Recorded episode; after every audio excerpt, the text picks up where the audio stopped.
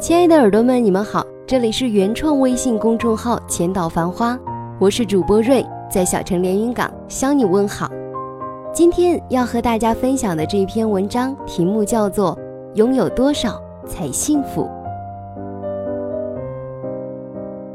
很多时候，我们会把自己的幸福指数和拥有多少东西挂钩，好像拥有东西多的人自然会幸福一点儿。而拥有的少的人，幸福感又自然少了几分。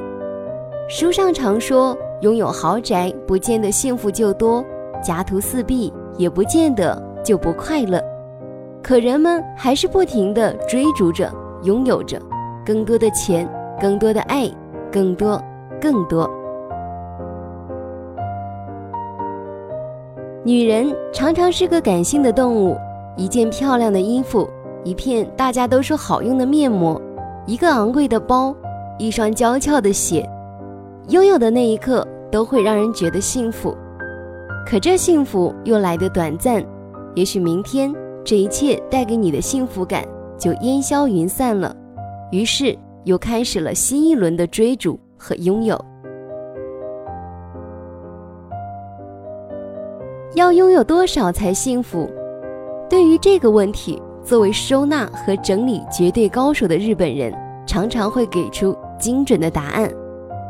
我第一次接触物品和人之间关系这个概念，是一本叫做《怦然心动的人生整理魔法》的书。书中有一个很好的帮你辨别是否要留下一件物品的方法。这个方法就是拿起一件物品，看看你对它还有没有怦然心动的感觉，如果有，就留下。不然就扔掉。这和从前我们总是根据物品还有没有用来决定它去留的观点截然不同。而整理之后，你会感到满满的幸福，因为你的世界里都是让你怦然心动的物品。于是，你拥有了让自己心动的生活，也会慢慢成为一个让自己心动的人。之后，断舍离开始盛行，人们纷纷和自己的欲望说再见，舍弃并离开那些自己不是真正需要的东西，进而有了更精致、更用心的对待自己的想法和最简单而美好的生活。很多人都开始倡导断舍离后的生活，我看到最极致的就是一个叫约书亚·贝尔克的小伙子。开始断舍离之后，他扔掉了所有可有可无的东西，进而生出了快乐的心境。与之相伴的是因断舍离而滋生的友谊和崭新的事业。出书做自己的网站，倡导极简的生活方式。看着他自在的笑容和惬意的人生，谁也不能说他不幸福。可他是个只拥有二百八十八件物品的人。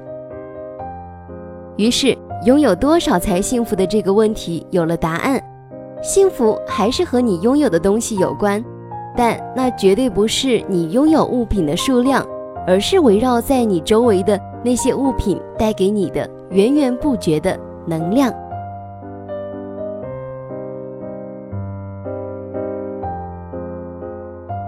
好啦，今天的这一篇文章就分享到这儿了。如果你喜欢我写的文章，如果你喜欢我的声音，喜欢我的节目，可以关注我的原创微信公众号“浅岛繁花 ”，ID W R 零七零九一二三。